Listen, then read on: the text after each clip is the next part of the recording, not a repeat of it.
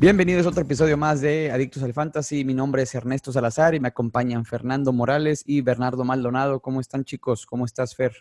Muy bien, muy bien. Aquí ya expectantes a, al inicio del doble Monday Night Football. Este, mucho que, que platicar.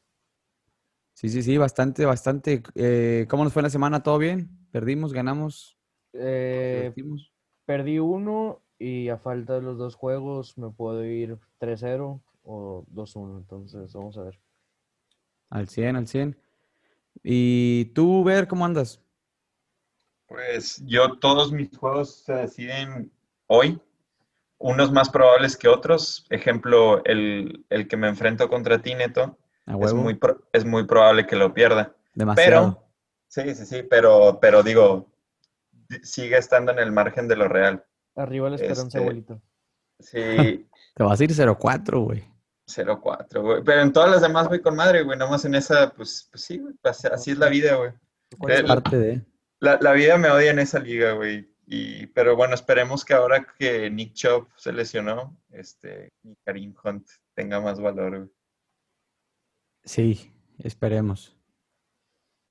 Esperemos, esperemos, esperemos. Eh, pues todo bien, todo bien. Vamos entonces a empezar.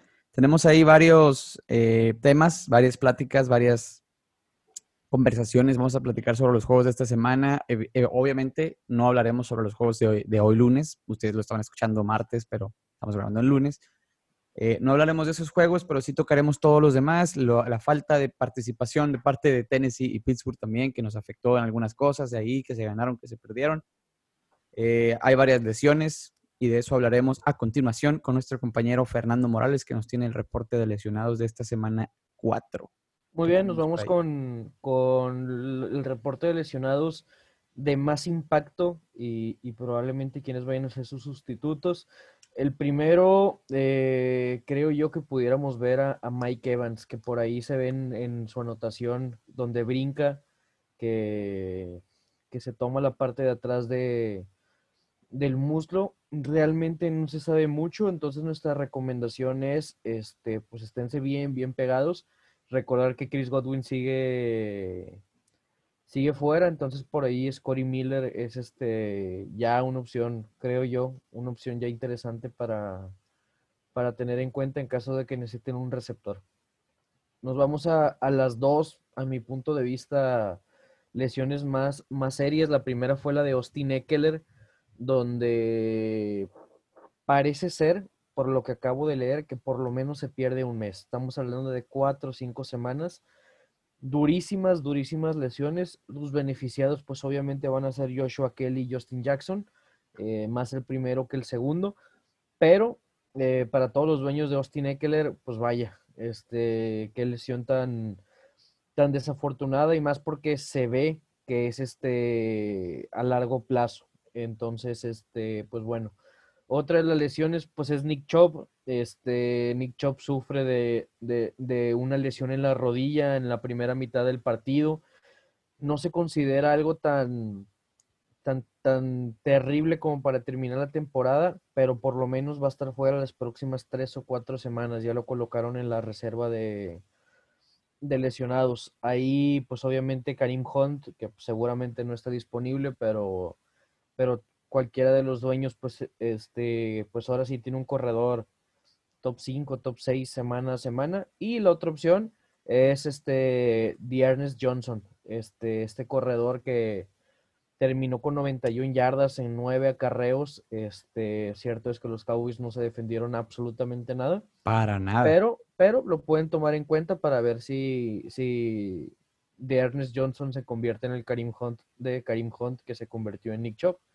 Entonces, este, pues ver, ver qué podemos hacer. En otras lesiones menores, pues se reportó un poquito por ahí que se vio a David Johnson, corredor de Houston, eh, eh, adolorido al final del, del último cuarto. Vamos a, a tenerlo ahí presente. Y fuera de ahí, pues repasar este que Kenyan Drake también sufre una lesión y que al parecer este tampoco es este nada terrible, pero pues más bien deberíamos de preocuparnos por el el pésimo rendimiento de Kenny and Drake, pero de todos modos visualizarlo. Fuera de ahí, pues la Espantoso rendimiento, sí. Espantoso. Ahorita, ahorita este, adentramos un poquito más. Y pues la única, la única lesión o lesión que quisiera comentar, pues es obviamente la baja de Cam Newton. Eh, quién sabe cuánto tiempo vaya a estar fuera, por lo menos esta semana. Y de aquí hasta que dé negativo, pero pues pueden ser dos, tres semanas. Ya sabemos que este virus pues no es nada predecible. No, para nada. Pues a ver, hasta, el, hasta ahí el reporte. sí, a ver cuánto nos dura Cam fuera. Esperemos no mucho. Eh, en otros deportes se ha presentado este tipo de situaciones y han estado fuera, pues prácticamente mínimo dos semanas. Entonces, no, pues prácticamente no lo tenemos para el próximo fin a expensas de que algo se nos diga esta semana, ¿verdad? No sabemos todavía, no tenemos alguna tendría que dar, algo oficial, pero tendría que dar doble positivo jueves Doble y viernes, digo doble negativo, jueves y viernes y, y, pues ver que esté listo para, para el domingo, pero quién sabe. claro, pero pues está, es, es, es- su futuro es incierto. Bueno, más bien el futuro cercano es incierto, ¿verdad? A largo plazo, pues esperemos que sí rinda igual a como es- empezó al menos. Eso te puede afectar a los Patriotas a la larga, ¿verdad? Con su competencia ahí con Buffalo para ganar su división. Pero pues aquí estamos, a hablar, aquí estamos para hablar de fantasy exclusivamente. Exactamente. Aunque bueno, dentro de mi eh, perspectiva, creo que Edelman pasa pues a mejor vida, ¿no? Sin Claro. Cam. Los que yo creo que puedan tener valor, pues a partir de ahora van a ser Los corredores. los corredores de Nueva Que Inglaterra. bueno, Sonny Michel acaba de pasar al IR, güey. Sí, sí, sí, pero por ahí estaba este eh, Borget, Harris. White, no, no, no. Harris. Harris que sale de la lesión y de hecho en un principio se habló de que él podía ser el caballo de batalla. Sí, Vamos a ver cómo, cómo se desarrolla, pero pues es la misma historia de siempre con, con Nueva Inglaterra y sus corredores. sí, por Claro. Un día brilla uno, otro día brilla otro. Corredores por comité, el peor enemigo de un fantasy footballer. Pues muy bien, estamos entonces, vamos a hablar de los juegos ahorita y también al final tenemos ahí una sección, mini sección de waivers. Quédense para más. Volvemos.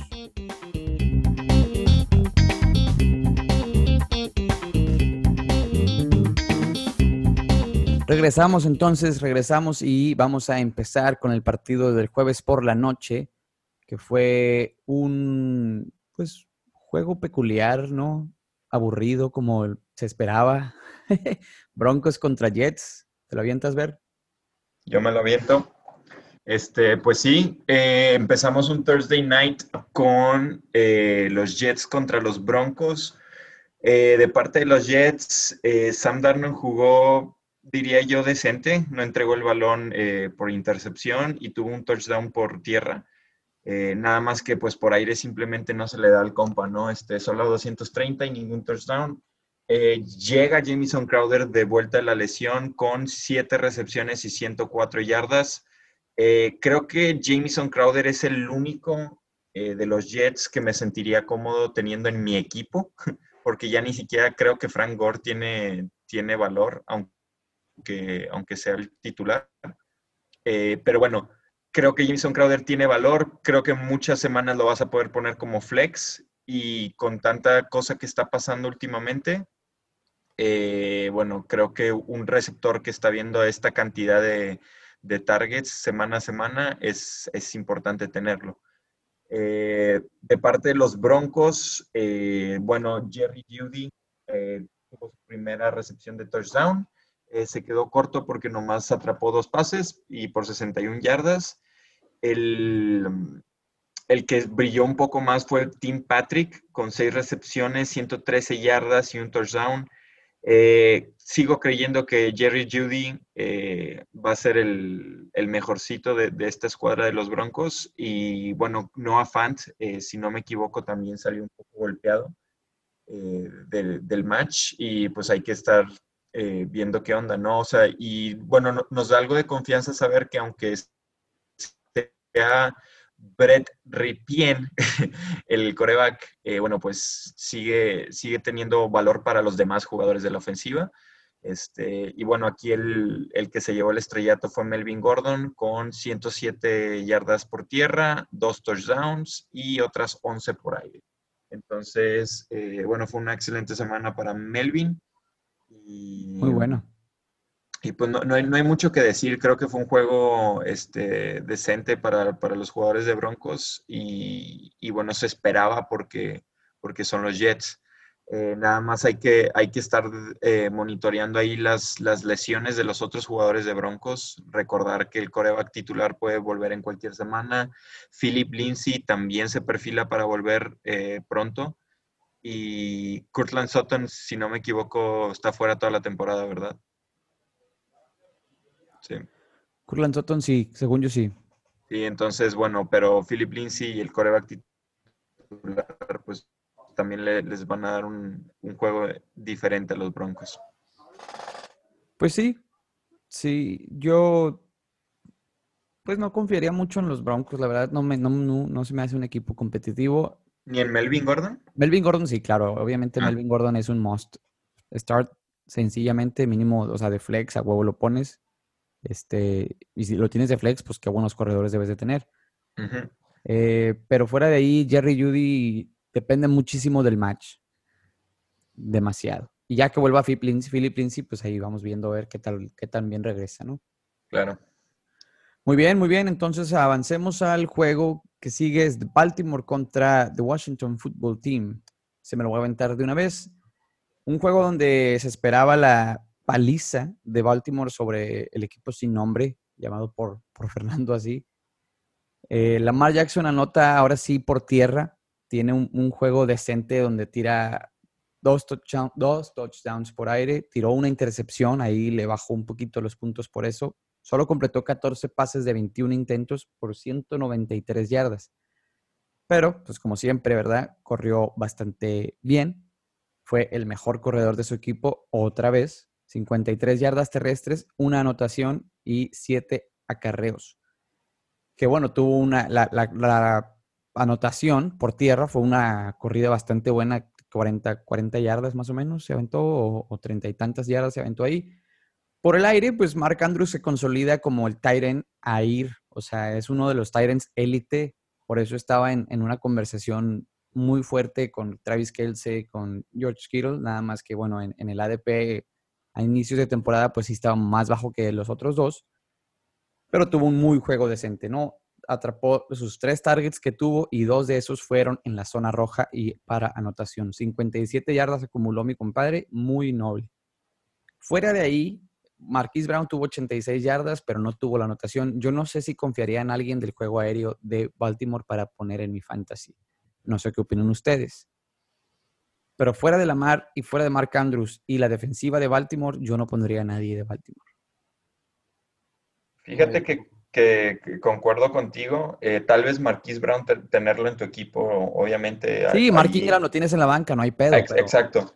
Y ah, bueno, a mí se me hace curioso que el juego de Lamar Jackson, yo no lo veo tan dominante como la temporada pasada. No, no, para nada. Para nada. Es su primera anotación por tierra, güey. Exacto, y es un poco preocupante, eh, honestamente. Digo, tampoco alarmante, no, no van a tirarla a Lamar Jackson o, o banquearlo, no, no. Pero pues también hay que echarle un ojo ahí a esa ofensiva. Ahora sí. Ahorita está saliendo, ¿no? Le acaba de ganar. Bueno, es un equipo de los más mediocres de la liga, pero. Eh, a eso me pero ya lo están. Creo yo que ya lo están leyendo mejor, a diferencia de la temporada pasada. Ya se la saben, ya se lo esperan, ya es distinto, ¿no?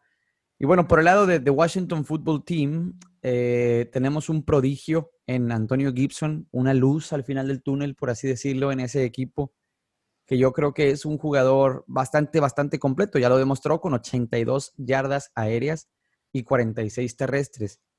Tuvo muy buen juego y creo que está, lleva ya varios juegos promediando muy buenos números, entonces va a ir subiendo, va a ir agarrando más confianza. definitivamente es el running back escoger aquí.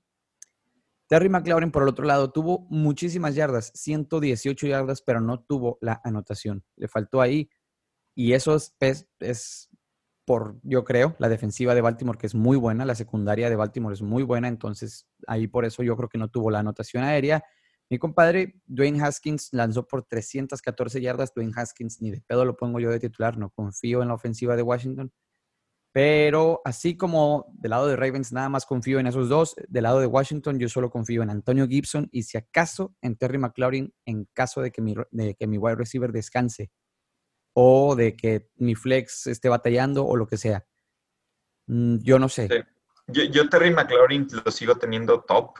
O sea, a pesar de que no anotó, hizo más de 20 puntos en ligas PPR. Sí, sí, el Eso. PPR está con madre, pero lo- el- el- las non-PPR o las half PPR, pues está como que ahí estás bien, está muy bien el juego con madre, pero no sé. Yo, al menos a mí, no me fascina, más por el lado de que tenga a ese güey de coreback, no tanto por el vato que sea muy bueno, ¿sabes? Sí. No sé, no sé. Y así, eso es todo de parte de, de mi expertise aquí con el juego de Baltimore-Washington. Avanzamos al juego que lo tiene mi compadre Fernando de los Chargers contra Tampa Bay, donde Tom Brady le da la vuelta al juego para sacar la victoria. Tom Brady hizo un Tom Brady. Este, recordamos este, sus épocas de gloria donde el famoso comeback kid este, eh, pues nos hizo, me hizo sonreír, la neta. Me hizo, huevo. me hizo bastante feliz. Este, pues bueno, únicamente mencionar por ahí todo, este, resaltar ciertos, ciertos detalles finos, sobre todo en, en los bucaneros. Ronald Jones parece que otra vez se convierte en el titular. El tema es que una semana es él, otra semana eh, Fournette sale de lesión. Este, lo único que tenemos descartado es este a LeSean McCoy. Fuera de ahí, todos este, recaen en Jones o en Fournette. Y a la ofensiva, lo que les comenté en la parte de los lesionados, Scott Miller, 83 yardas y uno de anotación. ¿Ustedes creen que ya sea una opción seria o es únicamente aprovechando las lesiones de Godwin? Pues yo creo que está llenando un hueco, güey. O sea, principalmente su labor es esa. El problema viene siendo, con todo y el albur, el problema viene siendo que si Tom Brady se siente bastante cómodo con él en cierto punto, que le puede quitar mucho papel al otro güey. O sea, yo creo que Tom Brady tiene tal peso en esa ofensiva que si dice, no, Scott Miller me está cumpliendo, güey, déjamelo. No importa que Godwin ya regresó. pues, Aparte, aparte hay que recordar que Tom Brady es un racista y solo le tira receptores blancos, güey. Exactamente. Entonces, es este, sabiendo, sabiendo esa primicia, también quiero mencionar, pues que en realidad ya en la temporada, en cuatro juegos, ya acumula eh, 15 recepciones, 250 yardas. Digo, no suena absolutamente nada como sorprendente, pero me refiero que está siendo constante. sí, También ver que, que O.J. Howard regresa a- al mundo fantasy, tres recepciones, 50 yardas y uno de anotación. El tema es que en esa ofensiva pues está Cameron Braid, que también recibe de anotación, y pues Rob Gronkowski, que sabemos que no es relevante, pero igual es una amenaza. Igual. es una amenaza. Este, entonces, pues muy bien los Bucks, muy bien por Ronald Jones, muy bien por Tom Brady, muy bien por, por Mike Evans y ojito ahí con Scotty Miller.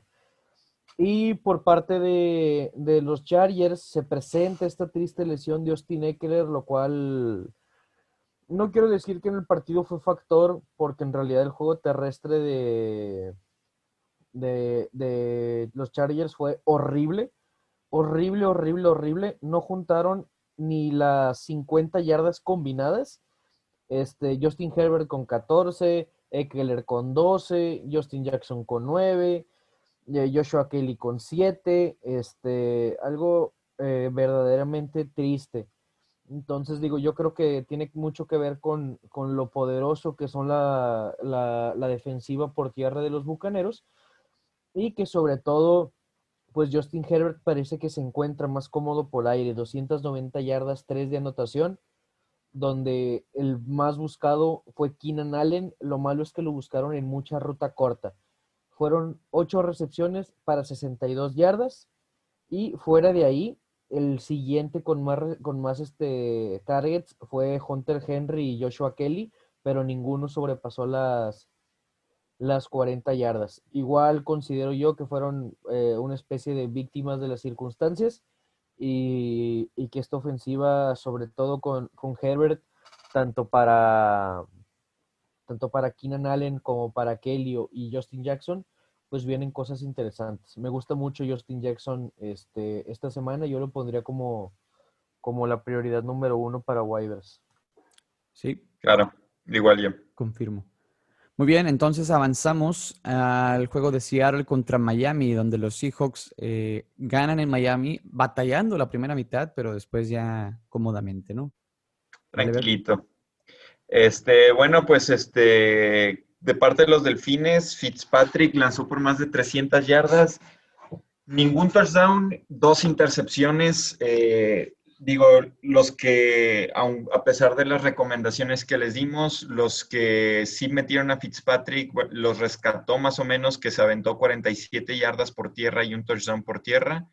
Eh, salvó un poco ahí la dinámica del fantasy, pero eh, pues Fitzpatrick es alguien que te gusta tener en la banca, pero te duele tenerlo de titular. Eh, creo yo que así me iría con, con Fitzpatrick. Eh, Miles Gaskins sigue siendo el corredor titular. Eh, se vio que tuvo muchísimos más acarreos que, los otros corredores.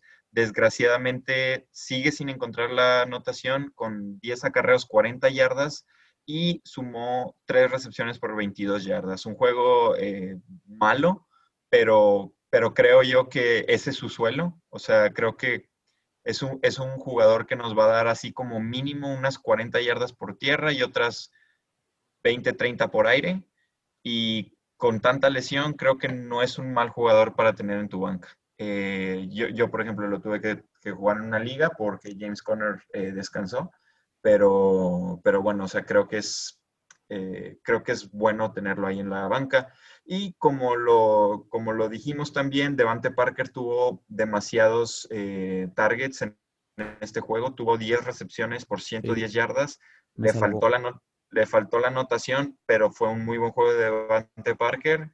Este, y bueno, pues creo que, creo que a pesar de que sean los delfines, eh, hay tres jugadores que, tienen que tener. o sea, Fitzpatrick en banca mínimo, este, Gaskin también en banca y Parker pues, pues sí es titular, ¿no? Pero eh, ahí están en el borde. El que sí. ¿cómo lo ves? exactamente, justo ese. Eh, fíjate que, es un, vato que, no me gustaría tener a mí en, mi equipo y, creo yo que es de esos güeyes que nos va a dar una semana muy, muy buena, pero las demás semanas bastante malas. Eh, hay, el juego pasado tuvo exactamente la misma línea, tuvo una recepción por 15 yardas, nada más que la única diferencia fue que la semana pasada fue touchdown y esta semana fue sin anotación.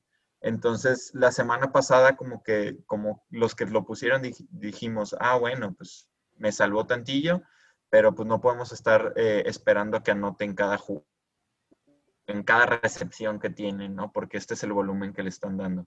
Entonces, yo, no me siento cómodo con, con Este, bueno, de parte de Seattle, eh, Russell Wilson tiene su peor juego de la temporada con 360 eh, yardas, dos touchdowns y, un, y una intercepción. Eh, aún así, logró darnos 20 puntos o más en, el fantasy. Eh, Russell Wilson sigue siendo titular en todas las ligas. Eh, un jugador que, me agradó mucho ver que explotó fue Chris Carson, 80 yardas y dos anotaciones por tierra y le sumó otras 20 yardas por aire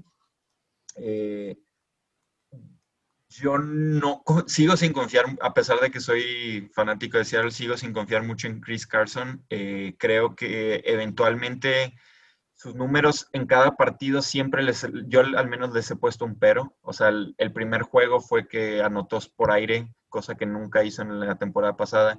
Este juego, Carlos Hyde está lesionado.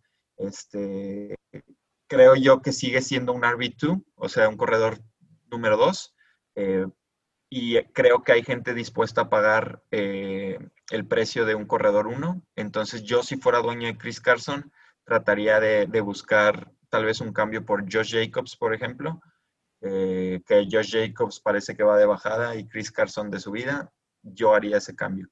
Eh, pero bueno, es mi, mi pronóstico, ¿no? de parte de los receptores, DK Metcalf pasa las 100 yardas y Tyler Lockett viene a hacer eh, un juego malo con dos recepciones y 39 yardas. Eh, ¿creen, ¿Creen que esto se vuelva a repetir o, o, creen que nomás fue, fue una cosa de pues una semana solamente? circunstancias. Son circunstancias. Y bueno, también es que Russell Wilson estaba tirando unos juegazos, güey.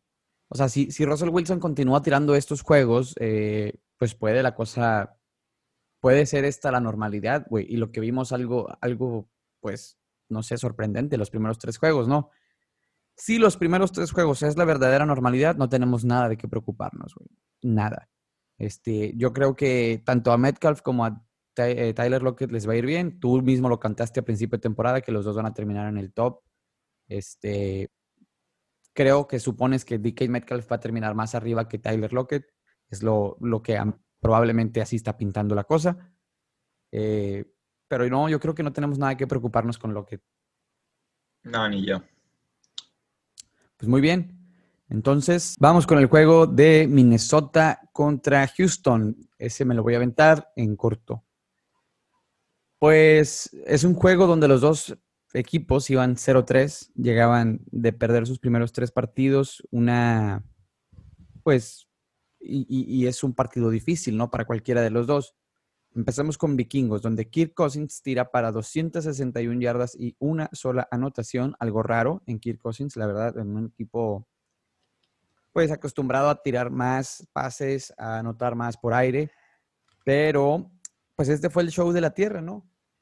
Y Dalvin Cook tuvo 130 yardas, dos anotaciones y 27 acarreos, 27 acarreos. Alexander Mattison tuvo 17 yardas por una anotación que se la robó ahí a Dalvin Cook. Estuvo pues, si de por sí Dalvin Cook dominó el juego entero por tierra, estuvo, sí le caló a la gente que tenía Dalvin Cook, ¿no? Porque, güey, pues te pudo haber dado un tantito más de puntos.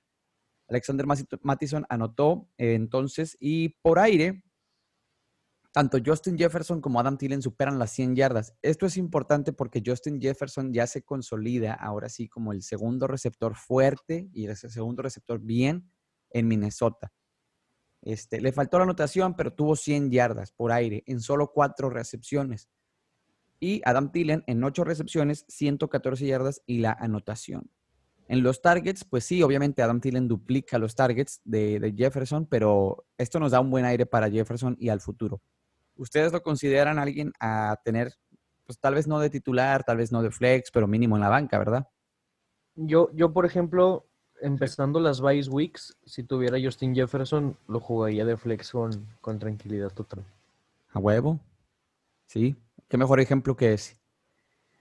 Y bueno, de parte de Houston, Deshaun Watson tira para 300 yardas y dos anotaciones. Un, juego decente que a la primera mitad, la neta, batallaron. Batalló mucho para mover el balón. Sí, Deshaun Watson. Eh, y de hecho, yo, yo tengo un equipo y tenía mucho miedo porque la primera mitad llevaba bien poquitos puntos. Después se repuso y todo bien. David Johnson, eh, que dice al principio mi compadre, termina medio tocadillo. Solo 16 acarreos por 63 yardas. Ahí nos quedó a deber bastante, bastante David Johnson, que al principio es un sube y bajas este cabrón, ¿no? O sea, es, un, es una montaña rusa, güey. De repente nos ilusiona, de repente todo bien, vamos para abajo y ahora valiendo madre, ¿no? y de repente tiene un juegazo y de repente valiendo madre. Will Fuller tuvo 100 yardas y la anotación, el que sí está eh, pues valiendo madre es Brandon Cooks. Creo que Brandon Cooks ya no merece estar en ningún equipo. Probablemente en la agencia libre sea mejor que en tu banca.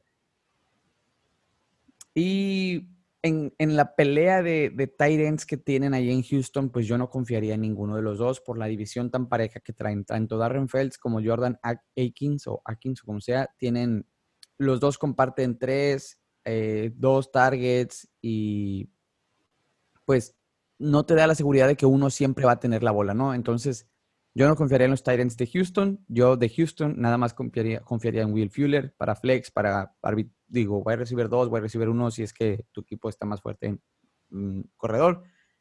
Y pues de Sean Watson yo creo que es un start semana a semana, tal vez dependiendo el, el match, pues lo vas a, a banquear ahí, depende quién tengas de backup. Yo creo que por eso ustedes confirman ahí, ¿no? De Houston no hay mucho. No, no hay mucho Acaban de correr. Pero, pero, exactamente, yo creo que se abre. Estamos en esa situación donde no podíamos estar peor. Sí. Y ahorita cualquier cosa, pues es para. Sí, lo único que queda es subir. Es para mejorar, es para soñar, güey. O sea, llega un nuevo entrenador, esperemos a ver, en, en- en punto de vista frío es un equipo con, con talento a la ofensiva, güey. Will Fuller no es malo, Randall Salió- no es malo, güey. Brandon Cooks no es malo, David Johnson no es malo. Para nada. Este, simplemente, güey, eh, no se entendían con, con el entrenador y yo quiero y espero por el bien de, porque Houston creo que en Fantasy es un equipo relevante, Muy. Pues que tengan ese segundo aire, güey. Por ahí llega algún entrenador con ideas frescas, con alguna ofensiva un poquito menos predecible, güey, y ver, digo, no, no, yo no tiraría a mis jugadores de Houston hasta ver qué va a pasar. Sí, hoy vi, hoy vi un, hoy vi un tweet de que decía, eh, Houston es el equipo que más dinero invirtió en la ofensiva en esta temporada. Es el dinero que es, es el equipo que más gasta en su ofensiva de toda la NFL y es un equipo que va 0-4. Sí. 0-4. Eh, Este, es un poco sesgado. Este es el primer juego que, que tenía oportunidades de ganar, honestamente. O sea, Sí, Baltimore. Baltimore, Kansas, Sí. Pittsburgh. O sea, no mames. O sí, sea, ya- definitivamente, eh, por mucho, probablemente es el calendario más difícil que hemos visto de toda la NFL. Estos cuatro partidos de Houston. Espero que eh, para el futuro le venga más fácil eh, y probablemente sí. Se va a enfrentar a. Jacksonville dos veces, se va a enfrentar a Tennessee y, y a Titans, que bueno, pues se conocen más, ¿no? Pero creo que lo peor ya pasó. Y que dentro de todo, la división, digo, este, recordar que ahorita se mete uno más, Jaguares está en juego, este, le falta enfrentarse dos veces a Indianapolis y a los Titanes, Sí, sí. entonces, me Sí, refiero no, que la no- no temporada estar- está perdida. no estar en una postura de tirar la, la, la- la temporada a la basura, sino de todavía hay tiempo para, para corregir y trabajar. Sí, Exacto. le surge no irse 0-5, eso definitivamente. De acuerdo. Pero bueno, avanzamos entonces, vamos al siguiente juego que viene siendo Nueva Orleans contra Detroit. ¿Le das Fer? Sí, claro, miren. Pues mucho que platicar, sobre todo de, de, de lo que pasa en el partido donde Detroit toma ventaja de 14 y de alguna manera u otra se encargan de, de echarlo a perder, donde Drew Brees recargado muchísimo y quiero platicar de eso con ustedes en su juego terrestre, donde, donde Camara otra vez hace un Alvin Camara, 19 acarreos, un volumen impresionante, pero solamente fueron 83 yardas y uno por tierra. La ventaja de todo esto es que Camara suma otras 40 yardas por, por aire, pero aquí el centro de lo que tenemos que platicar es lo que pasó con Latavius Murray. Latavius Murray se platicó mucho al inicio de temporada de él. 60 14 carreos, 64 yardas y 2 de anotación. ¿Preocupante para Camara o no? ¿Cómo lo ven? Eh, yo no me preocuparía con cámara, la verdad no. Eh, Yo tampoco, yo creo que, que el volumen va a estar ahí y al contrario, creo que más bien que Latavius toma valor, pero que Camara no lo, no lo pierde. No, no lo pierde para nada. O sea, bueno, definitivamente no mantiene todo lo que tiene Camara, porque pues sí, sí eran snaps para él, que se los quita, pero como quiera te va a dar un muy buen, buenos puntos Camara partido a partido. Exactamente. Y tercera semana seguida sin, sin Michael Thomas, donde ahora es Emmanuel Sanders y Trequan Smith los que toman este el, por así decirlo, la responsabilidad. Trequan Smith se lleva dos de anotación, este, y Emmanuel Sanders se lleva casi las 100 yardas. Para mí, el relevante aquí es Trequan Smith. Conoce un poco más de ofensiva, lleva más tiempo en el equipo, lleva varios años queriendo por ahí despegarse, pero pues lamentablemente no, con un monstruo como Michael Thomas sabemos lo complicado que es. Totalmente. Entonces yo le echaría el ojo más a Trequan Smith que Manuel Sanders. Y con eso cerramos Nuevo Orleans. No sé si quieren agregar algo para antes de pasarme a Detroit. No, de Planeta con Nueva Orleans, todo bien, todo bien. Bueno, esperamos que Michael Thomas ya regrese, ya urge que regrese. Nos necesitamos esos puntos. Muy bien. Y pues nos vamos a Detroit, donde Matthew Stafford tiene un juego agridulce porque tira 3 de anotación, pero solamente 200 yardas y aparte una intercepción. El tema aquí es este que Kenny Goladay solamente eh, 62 yardas, pero la buena noticia es que tuvo su recepción para anotación, lo cual, por así decirlo, pues deja deja como un, un check, una palomita su, su participación. DeAndre Swift vuelve a, al mundo fantasy relevante por su anotación, sobre todo porque lo buscaron mucho por aire. Cuatro targets, 30, digo, 30 yardas de recepción, sumados con, con sus 22 por tierra, algo así como 50 yarditas, cuatro puntos de, de, recepciones y su anotación. Adrian Peterson, 11 acarreos, 36 yardas y su touchdown. ¿DeAndre Swift vuelve al, al mundo fantasy o fue algo de una semana? No, no, yo digo que se queda, o sea, ese amigo está para quedarse. Definitivamente sí va a pelear mucho con Adrian Peterson, pero... Muchísimo. Pero, pero Adrian Peterson no te puede dar por aire lo que te da DeAndre Swift, en mi perspectiva, este, o lo que te ofrece DeAndre Swift. Entonces, yo creo que por aire puede ser una muy buena amenaza ese amigo. Sobre todo en esas eh, primera y gol, segunda y gol, ahí en la zona de anotación, se la das al corredor, a la válvula de escape y vámonos, cabrón. Como ya lo ha hecho. Claro, completamente de acuerdo. Este. Pues bueno, interesante, interesante. Con eso cerramos el, el Nuevo Orleans contra Detroit. Y ojo que la siguiente semana descansa Detroit. Ahora sí, ya por, por regularidad, ya no por COVID. Entonces, nomás para que estén atentos ahí los que tienen a esos jugadores. Totalmente, sí, ahí pónganse el tiro con los, con los. Este, muy bien, Ver, le damos entonces con el Cleveland contra Dallas, un juego de alto puntaje y pues nos va muy bien para el fantasy, ¿no? Eh, pues a mí no, ¿verdad? Pero este, pues mira, Dak Prescott 500 yardas soltó por cuatro touchdowns y una intercepción. Este, eh, estaba oyendo a otros, otros analistas eh, de Estados Unidos que decían que Dak Prescott va a seguir, va a ser el coreback número uno en fantasy. Su argumento era, tienen la peor defensa de la historia, entonces va a tener que soltar y tiene las armas para, sustentar eso. Eh, yo no estoy seguro de eso, lo que sí estoy seguro es que pues juegas a Dak Prescott semana a semana y sí esperas muy buenos resultados. Eh, a Mari Cooper 12 recepciones, 134 yardas y un touchdown. CD Lamb, 79 yardas, dos touchdowns. Dalton Schultz, 72 yardas, un touchdown. El único que no hizo nada eh, fue Michael Gallup, que se quedó solamente con dos recepciones y 29 yardas. Que pues el juego pasado sí, sí nos dio muy buenos resultados ese compa. Eh, ahorita se quedó atrás. Y bueno, Ezequiel Elliott, eh, tuvo 8 recepciones por 71 yardas y 54 yardas por tierra. Eh, creo que fue una excepción. Si bien Elliot rescató la noche, eh, creo que Elliot está destinado para más. Y, pues tuvieron que estar lanzando todo el partido, ¿no? Entonces por, eso, por eso no brilló tanto Elliot. Pero pues Elliot sigue siendo titular de sí o sí. Ah, definitivamente. Eh, Michael Gallup y CD Lamb yo los consideraría casi todas las semanas dentro, eh, pero sí habría semanas en, donde evitaría eh, meterlos a ellos. Y eh, bueno, Mari Cooper también siempre es titular. Y Dalton Schultz, hay pocas ligas que todavía están en agencia libre.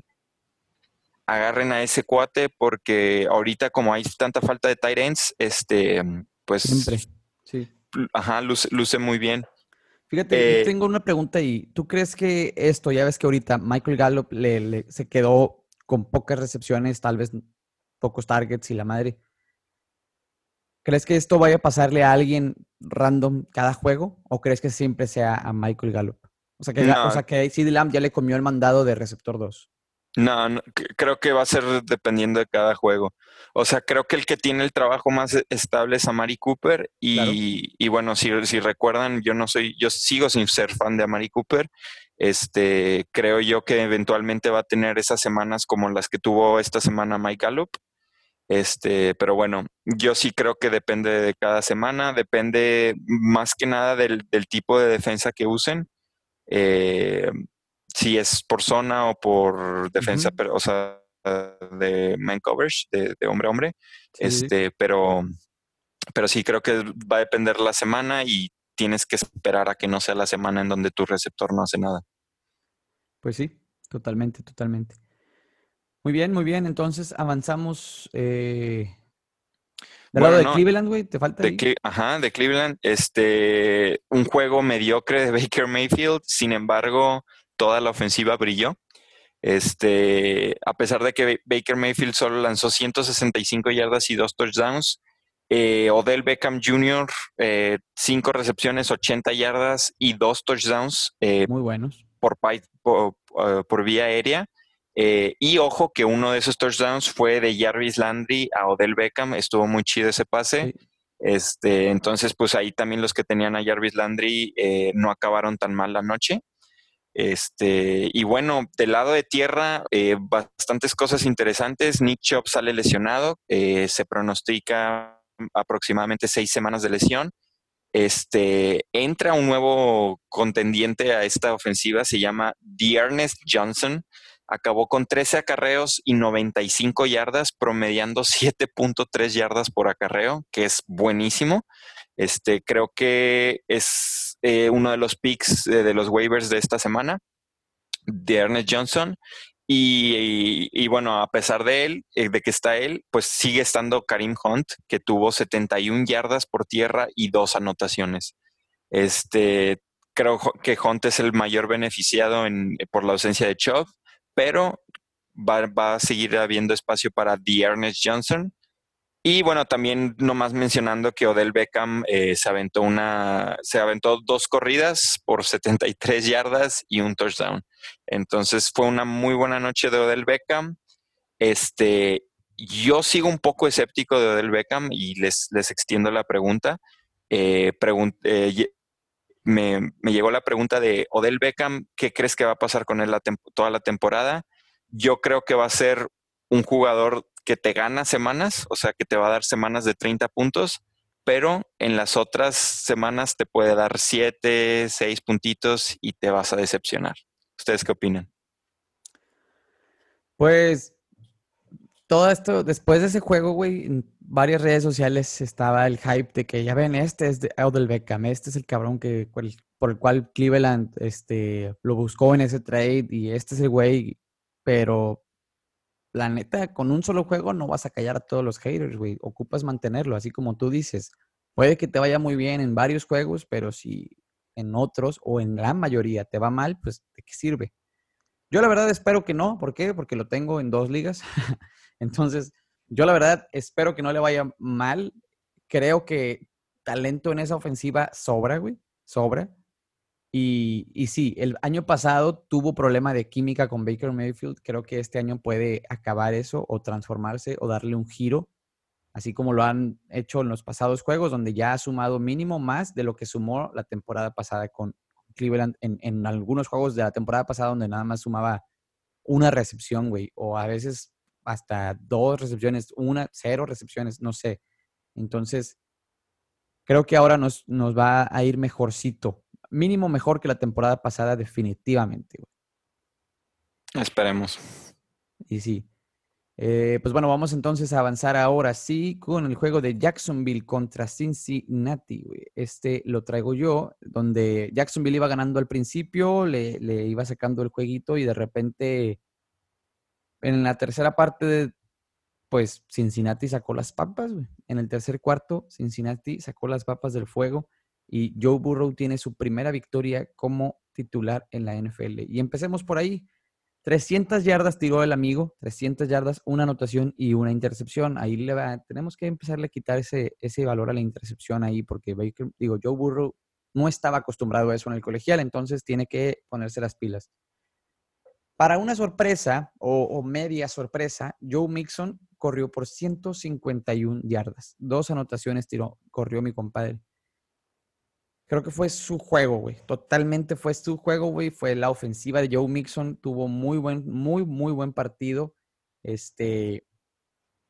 Y ahora sí, para todos los que dudaban y todos los que pensaban de que qué hago con Joe Mixon, qué hago con Joe Mixon, qué hago con Joe Mixon, espero no lo hayan banqueado porque probablemente te ganó esta semana el partido si lo metiste.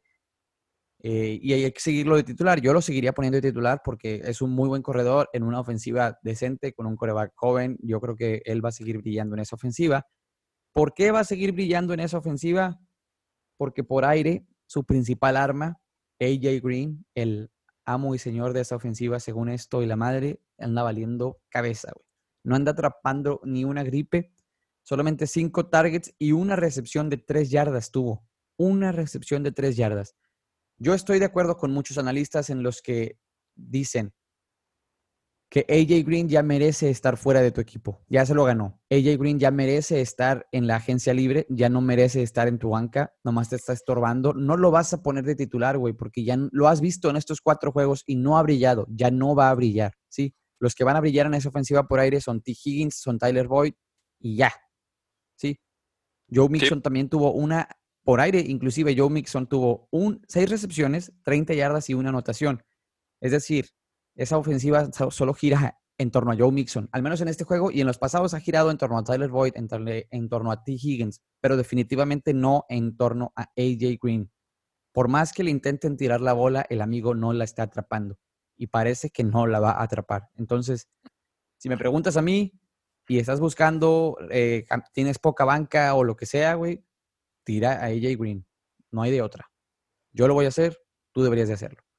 Exactamente. Yo opino igual y lo vengo diciendo desde la semana 1. Muy bien, eres pinche Nostradamus. Vamos entonces con Jaguares. Jaguares, donde Garner Minshew tiró 350 yardas, dos anotaciones y una intercepción, como prácticamente siempre. Eh, pues volvió el Jaguares ese que vimos la semana pasada, donde sí, traen equipo, traen pelea, pero sí. Pero lo bueno, dentro de todo lo peor, es que ahora sí, DJ Shark, que probablemente lo banqueaste porque la primera, segunda y tercera semana no brilló y la primera y segunda semana no le tiraron tanto la bola. Pues ahora sí, güey. Y ahora anotó dos veces por aire, 95 yardas y dos anotaciones. DJ Shark te demostró que merece ser tu flex, te demostró que merece estar en tu equipo. Eh, o mínimo competir por el espacio de flex, ¿verdad? Muchos eh, pudieran decir, no, güey, pero es que tengo este corredor y lo que sea. Yo digo que DJ Shark es alguien a considerar para flex. No, mm, no sé si puede recibir dos, yo diría un flex muy, muy sólido.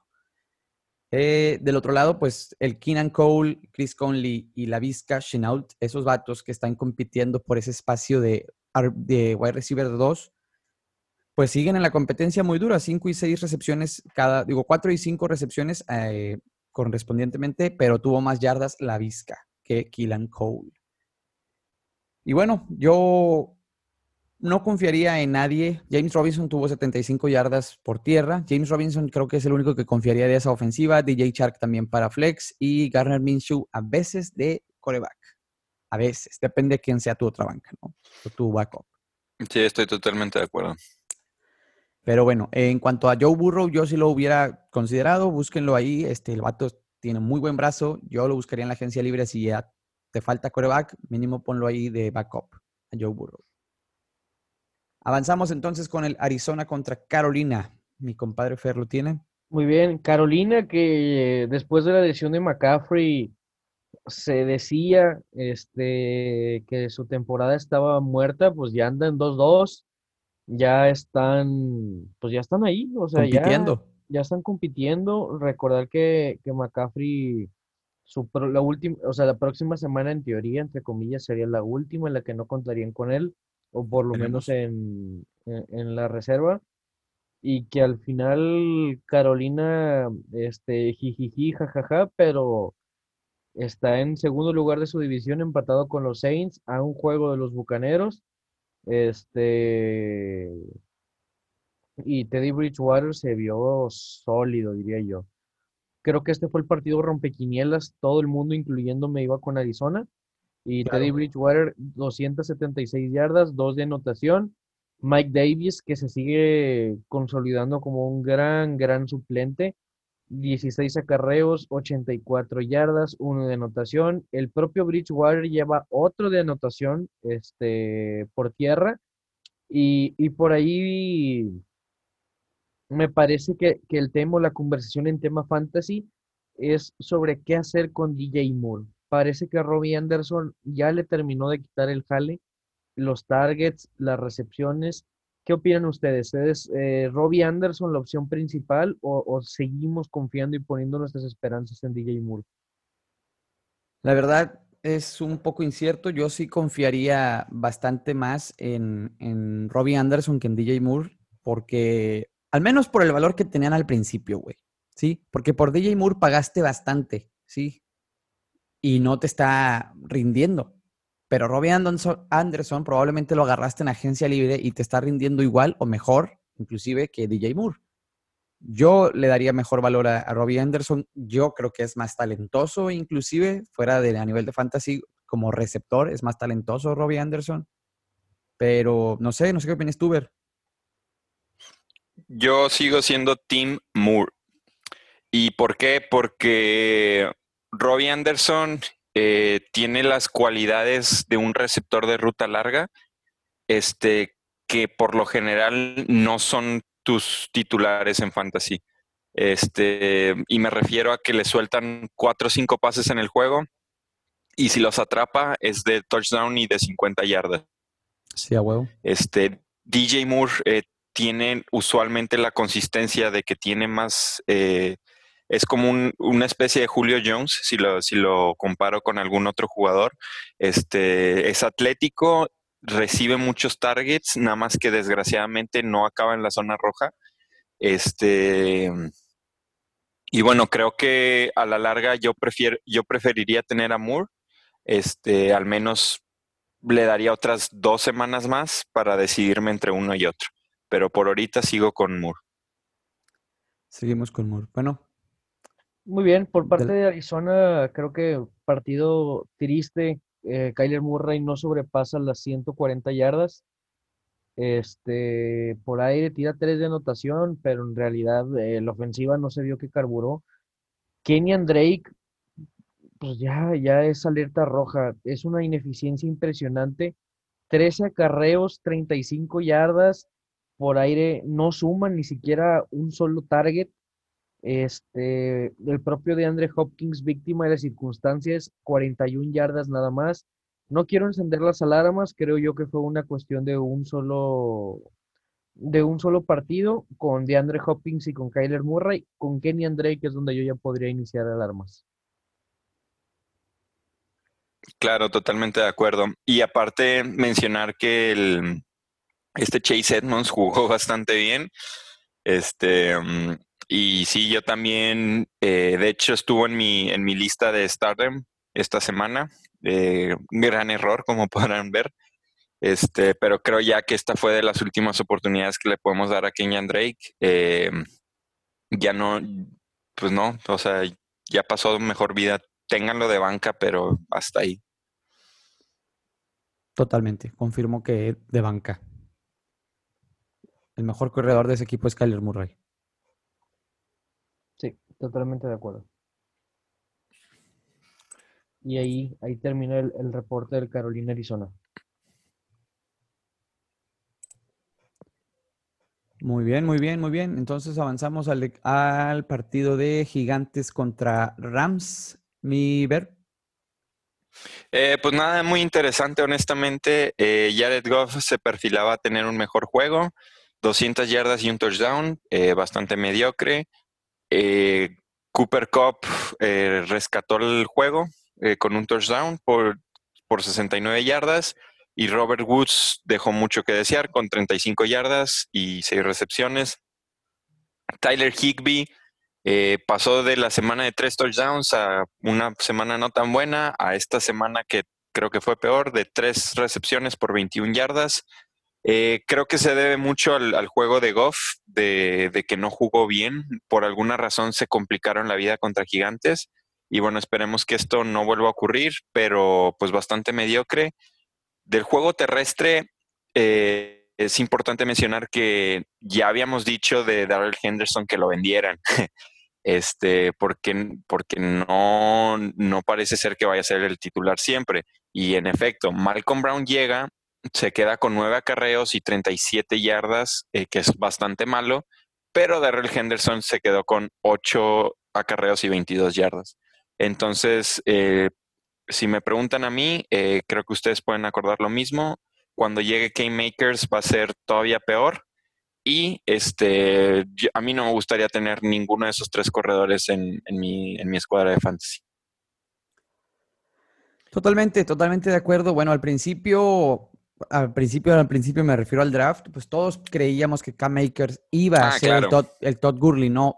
Pero Claro. viendo y dadas las circunstancias, estoy de acuerdo, ¿no? No queremos tener a ese comité, nadie quiere, como lo dije hace rato, ¿no? El, el- el running back por comité es el peor enemigo de un fantasy footballer, es el peor enemigo de cualquier este, cabrón que juegue fantasy.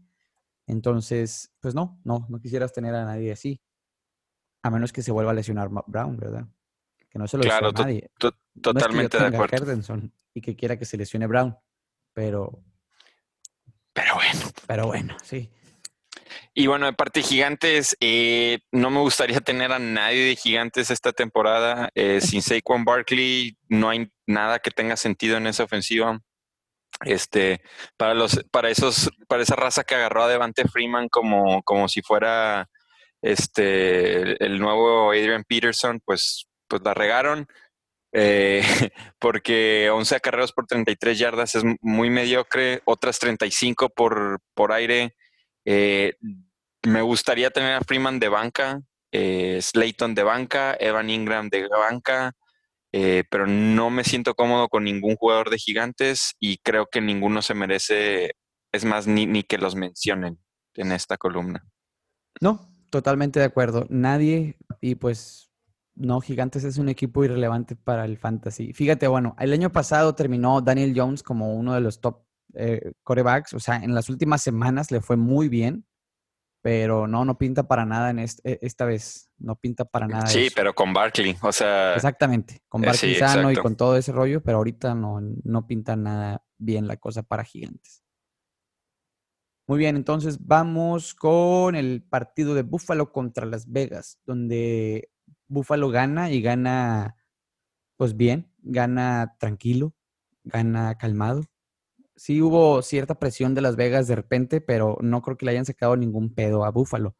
Y Buffalo se consolida como un candidato a pues una muy buena temporada. No sé si al Super Bowl, pero una muy buena temporada, ¿no? Josh Allen tirando por 288 yardas, dos anotaciones y un touchdown terrestre, como casi, casi nos tiene acostumbrados. Eh, Devin Singletary también anotó por tierra, 55 yardas, muy sólido. eh, nos dio algo de vida por ahí, que también tuvo 21 yardas aéreas y 5 recepciones. Para aquellos que los teníamos en PPR, eh, pues Devin Singletary se volvió un poquito relevante esta semana con eso. Este Dix obviamente se corona como el señor con solo 6 recepciones y 115 yardas aéreas. John Brown 42 y Cole Beasley y Gabriel Davis se robaron las anotaciones por ahí que a todos nos caga que se las den a esos eh, eh, receptores, tercer, cuarto receptor, que se lleven la recepción, inclusive más aún cuando Gabriel Davis es la única recepción del juego y dices tú, chingado, güey, tienes ahí este Fondix tirándole y tirándole, ¿por qué no pudo haber sido esa de anotación para él? Pero bueno, eh, creo que la defensiva de Buffalo, la, este Fondix, Devin Singletary y Josh Allen son sólidos prospectos para el fantasy titulares. John Brown yo lo pondría en la banca. Eh, Zach Moss pues está lesionado, el otro corredor, pero ya que vuelva vamos a ver cómo compite con Singletary otra vez. Esperemos que Singletary siga teniendo la titularidad eh, pues dominada.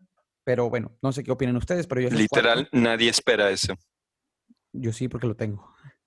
Nadie espera eso, Ah, güey. tú tienes a Zach Moss, ¿verdad? Sí. Muy bien. Y de parte de los Raiders, eh, bueno, Derek Carr tiró por 311 yardas y dos anotaciones. Josh Jacobs nos quedó un poquito allá de ver, o bastante, con solo 40 Bastante. 48 yardas terrestres. Derek Carr sumó 20 yardas terrestres. Eso es algo random, pero sorprendente. Darren Waller, eh, 88 yardas aéreas, pero no tuvo la anotación. Ese señor eh, también es de los Tyrants que se está escalando por competir con esos Tyrants élite. Yo creo que está un escaloncito abajo de Mark Andrews, pero ahí está, cerquita de esos güeyes. ¿sí? Para mí es el cuarto mejor Tyrant de la liga en cuanto a fantasy. Este, o al menos en prospecto, como prospecto. Sorpresivamente, Nelson Aguilar tuvo una anotación. Hunter Renfro, que es el, el wide receiver que ahorita está sacando las papas por la lesión de algunos otros ahí. Hunter Renfro tuvo 5 recepciones y 57 yardas, pero no tuvo la anotación. Jason Witten, el anciano, se robó la anotación de Darren Waller, que eso nos enoja a bastantes, pero dos de las recepciones que tuvo el viejito en el juego, pues fue una de anotación y pues ni modo, ¿no? Pero a Darren Waller, no mames que le están tirando 12 targets, papá. 12 targets. Superó a todos los receptores y es un, una macana. Muy bien, entonces avanzamos con el partido de Indianapolis contra Chicago, un partido donde Indianapolis se lleva la victoria ante un Chicago que era el impostor en este Among Us llamado NFL. ¿No? Sí, Totalmente. quiero mencionar que la defensa de los Colts realmente ha jugado. Es el MVP, güey. Ha jugado maravilloso, maravilloso, maravilloso. Digo, si hacemos un, un repaso rápido de sus actuaciones semana a semana, nos podemos dar cuenta este, de cómo se está consolidando mi punto de vista como una de, mis, de las defensas sólidas. Eh, la semana 2.15, la semana 3.26, la semana, en la semana 4.7, pero solo aceptando 11 puntos. Sigue Cleveland y Cincinnati, entonces este... Proyecta buen futuro. Va bien, en, ya basándonos a temas más concretos, Philip Rivers pues es un juego malo en términos fantasy, no alcanza ni los, no alcanza ni los 8 puntos, este, digo, perdón, ni los 12 puntos, 190 yardas, uno de anotación, sabíamos desde un inicio que no contamos con Philip Rivers. Jonathan Taylor, 17 carreos, 68 yardas, este, por aire solo suma una recepción más. Realmente es que este es un partido de muy poca producción, pero para absolutamente todos. Yo solamente quiero hacer un, un paréntesis en el tema de Indianapolis y es que creo que ya es momento de tirar a T.Y. Hilton. Yo ya no veo cómo pueda cómo pueda rescatar esta, esta ofensiva. Realmente Philip Rivers no es un coreback que esté tirando sus 400 o 500 yardas. Como mencionamos, están apoyando mucho en su defensiva y mucho en su juego terrestre. Si, si yo tuviera que confiar en alguien en la ofensiva en, en cuanto a cuerpo de receptores o alas cerradas, pues yo creo que sería este Tyrant Mo Ale Cox, que, Mo Ali Cox, que lleva ya un par de semanas este, eh, siendo, siendo de confianza para, para, para Rivers. Fuera de ahí, tanto T.Y. Hilton como Zach Pascal, pues yo creo que ya, ya fue. No sé cómo lo ven ustedes. Pues no es, la neta sí está bien difícil, güey. Yo creo que es el mismo caso que, con AJ Green. Eh, no pinta bien no pinta bien la cosa ahí y como totalmente de acuerdo con el que se están apoyando 100% en que la defensiva mantenga bajito al otro equipo y que el juego terrestre rinda. En cuanto se les acabe cualquiera de esas dos, la fórmula va a tronar, ¿no? Porque Philip Rivers, o sea, sí te da felicidad que al vato le vaya bien, ¿no? Porque es un coreback que la neta está muy difícil que te cague. pero, pero no, güey, en el fantasy no, no, no proyecta nada, güey. Exactamente. Y por parte de Chicago, eh, Robinson semana a semana, le tire quien le tire, me parece que, que es una opción sólida, constante y top 5, top 6 de su posición. Estamos hablando de, pues que en este caso, 7 recepciones en 10 targets y, y transformadas en 101 yardas y uno de, de anotación. A mí me parece pues una muy, muy agradable noticia. Por ahí también se cae el hype de, Anthony Miller que, se tuvo al inicio de la temporada. También yo creo que ya lo podemos descartar. Este, yo fui uno de los que estuvo en ese barco y ya llegó el golpe de realidad. También este por tierra, pues partido duro por las circunstancias. David Montgomery, nada más 27 yardas en 10 acarreos. Yo no encendería las alarmas con él, sino más bien creo que fue fue un tema de que fue un partido muy duro para la ofensiva de Chicago. Sí, totalmente, totalmente de acuerdo. Eh, la, defensiva de, de, Indianapolis, pues al parecer pinta para ser una de las mejores defensivas de la liga al final de esto, ¿no? Sí. Exactamente, y con eso ya, ya cerramos este el Indianapolis Chicago. Muy bien, excelente. Vamos entonces con el último juego del domingo, que fue Filadelfia-San Francisco. Para mi gusto, un Sunday night un poco medio muerto, pero pues Sunday night a fin de cuentas. ¿Cómo nos fue ahí, mi ver? Pues sí, hablando del partido, pues ni qué decir, ¿verdad? Pero hablando de fantasy, creo que hay varias cosas que hay que mencionar. Eh, aunque Garapolo no está, eh, pues la ofensiva de San Francisco corre eh, por George Kittle. Y ahí un agradecimiento a mi buen George que me ganó una liga, este, probablemente, con 15 recepciones, 183 yardas y una anotación. En términos PPR fueron más de 40 puntos. Increíble para una ala cerrada. Este, sí, no, fue una, una, monstruosidad lo que hizo George Kittle. Este, y bueno, vimos de vuelta a Divo Samuel con tres recepciones y 35 yardas, eh, bastante mediocre, pero pues hay que, hay que notar que no es, no es su coreback titular y pues recién acaba de llegar de una lesión. Entonces, eh, para mí Divo Samuel es alguien que debe estar en, en, tu equipo. Si está de casualidad en agencia libre, agárralo porque puede tener mucho valor conforme pasa la, la temporada. Este, igual del novato Brandon Ayuk, uno de mis favoritos al empezar el draft. Eh, realmente hasta ahorita está haciendo cosas decentes y solamente por el juego terrestre. Entonces, si bien no estoy muy esperanzado de, Ayuk, creo yo, igual que, que Divo, que es alguien que, necesita estar en tu radar. Eh, si puedes agarrarlo en agencia libre estaría bien, este, pero tampoco esperes un gran milagro de Brandon Ayuk.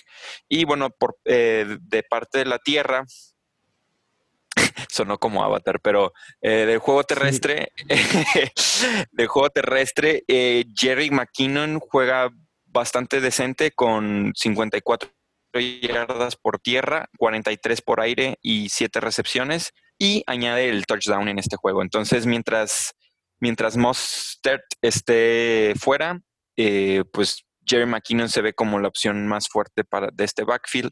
Eh, una desgracia lo de Jeff Wilson. Eh, se esperaba un mejor juego de Jeff Wilson y solamente tuvo seis yardas por tierra y una recepción por 13.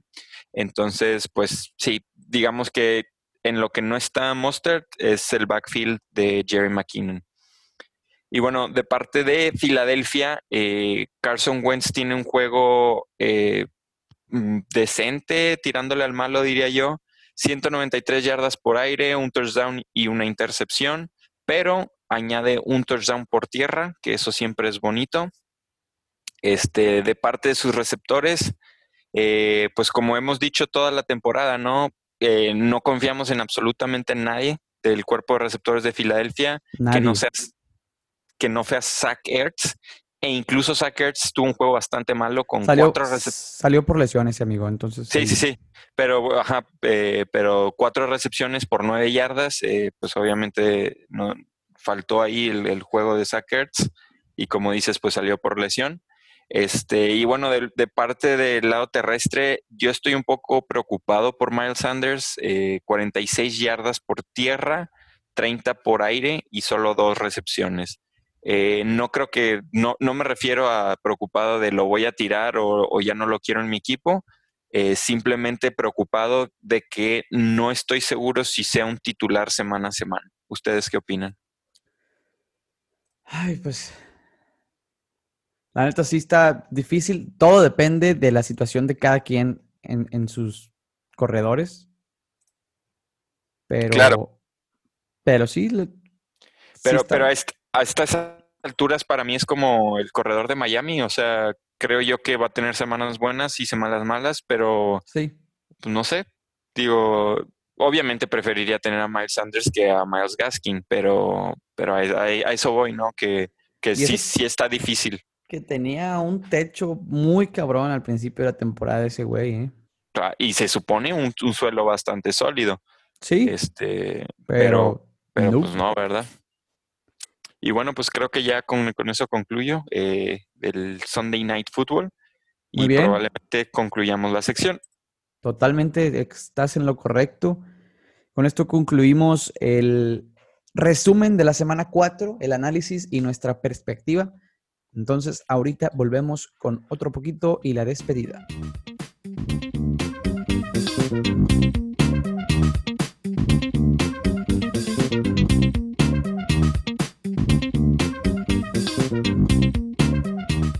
Muy bien, entonces eso fue todo por nuestra parte. Nosotros fuimos adictos al fantasy. No me quiero ir sin antes preguntarle a ambos. Díganme tres waivers a ver o a buscar o a cazar esta semana para la semana 5, obviamente. Entonces, ¿A qué jugador les interesa? ¿A qué jugador les gusta que su desempeño fue tal en esta semana 4 que lo debo de buscar yo en la semana 5? ¿Quién Para quiere empezar? El, el, principal es este Justin Jackson. Creo que el volumen ahí va a estar. Creo yo que va a ser uno de los jugadores este, más relevantes de, la agencia libre a partir de esta semana. Sobre todo me interesa mucho porque la lesión de Eckler se ve un poquito más seria que la de Nick Chubb.